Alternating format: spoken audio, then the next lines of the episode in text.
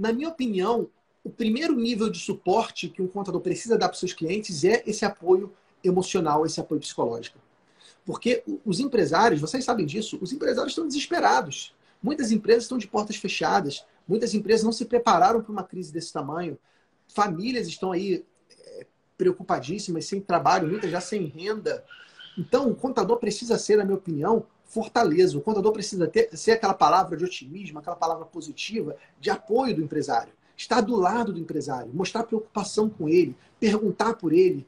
Então, assim, esse trabalho de apoio é, psicológico, esse apoio emocional, ele é muito importante. Porque se o teu cliente ele, ele entrar numa, numa, numa espiral negativa de desânimo, de desmotivação, é aí que ele não vai sair da crise. É, é aí que ele vai ficar lá e vai ter dificuldade para vender, vai ter dificuldade de se reestruturar.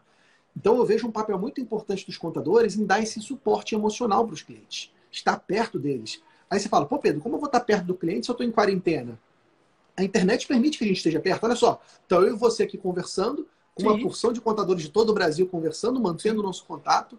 Você pode fazer isso com seus clientes, fazer uma conferência online, de preferência com imagem e vídeo, para ter essa, essa conexão. Então, esse é o primeiro nível de, de relacionamento que eu proponho para os contadores nesse momento de crise, que é dar apoio psicológico, se manter perto dos clientes. O segundo nível, que muitos contadores já estão fazendo, é de dar a orientação técnica, especialmente da área tributária e da área trabalhista. Então não tem jeito, meus amigos. Nós temos que ficar atualizados com qualquer MP que sair, você tem que estudar. O, verdadeiro cirurgião das empresas é o contador. O governo vai lá e diz uma norma, mas quem está operando ela na prática é o contador. E não tem como fugir disso. O, o, os empresários precisam da gente nesse momento. Então é você se manter atualizado e orientando seus clientes em relação a todas essas mudanças trabalhistas e tributárias. E aí usa, usa aquela técnica que eu te ensinei da contrapartida. Você dá essa orientação de graça para o teu cliente, mas cobra dele que ele mantenha seus honorários em dia.